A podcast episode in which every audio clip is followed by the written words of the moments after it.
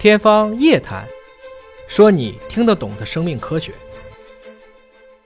二零一六年起，你就开始做自己的电台节目《天方夜谭》，包括你的书啊，《生命密码》的出版。其实，作为一个大型公司的 CEO 来说，工作已经足够忙碌了。为什么还如此热衷科普？仅仅是个人爱好吗？其实，这个原初的一个问题就是在那几年，因为就是在线的即时交流工具，那个太发达了。我的亲戚都在东北嘛，我好多群，天天都在 PR，。我的妈呀，我这个东西都没法说了，说几句以后都感觉我都不孝顺了，是吧？我们都有这样的一个经历，就是父母会给你发各种各样的信息啊，而且标题都带有某种呃强迫性，比如说不转你就是对对对，好像。呃，对别人不负责任啊，等等的啊，或者包治百病是吧？都是养生和这个对。然后就那年亚布力呢，刚好就遇到了这个喜马拉雅，当时几个创始人在，当时在一个小范围内，他们也问我，我就一个个解释。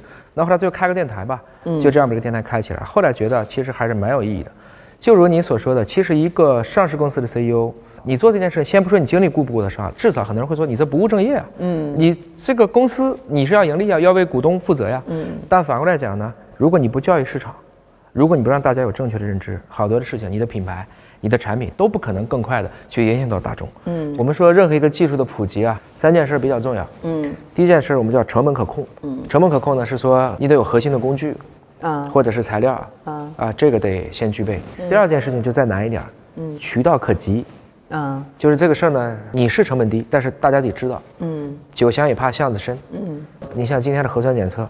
它是把摊儿铺到了大街小巷、小区门口。最后一件事情呢，实际上是在发生一些科学的范式转化的时候。嗯，比如说我们从工业时代进入到了电气时代啊，信息时代是吧？嗯，然后再到互联网时代，嗯，现在要到生命时代了。嗯，这个过程中的最后一个认知正确。嗯，去年的十二月二十五号嘛。中国的这个科技促进法出台了，十二条明确以立法的方式来鼓励你们要做科普，你们要必须要做科普，必须要做科普，因为不做科普，阴谋论就会盛行。所以在这个过程中呢，其实你更重要的就是管理好自己的效率，把你每天的科研工作把它变成大众可以接受的。所以你一般在什么时候写词儿呢？半夜，啊，基本都是半夜，都是半夜写，啊，半夜写啊。我基本上可能从十一点到一点是创作的高峰期。那个点上大家都睡了，泡一杯茶，然后开始写写东西。这科普呢，它好多的东西就在于那个点吧。你如果讲浅了，你会被专业人士嘲笑不严谨。嗯。你如果讲深了，会被老百姓说你这个玩意儿在故弄玄虚。啊。那这个点选在哪儿？嗯。然后你会经常遇到一些你想讲的东西和下面说的这个梗完全就对不上。有没有哭笑不得的时候？太多了。啊，说举一个最近的例子。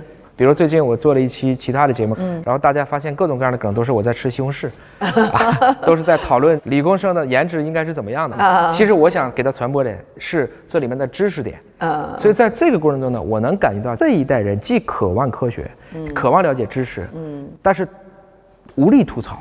就是你吐的那个槽点呢，你尽管有的是我也感觉是在夸我，但其实没有达到我们一个沟通和交流的一个状态。其实，真的每一个人的认知方式是非常不一样的。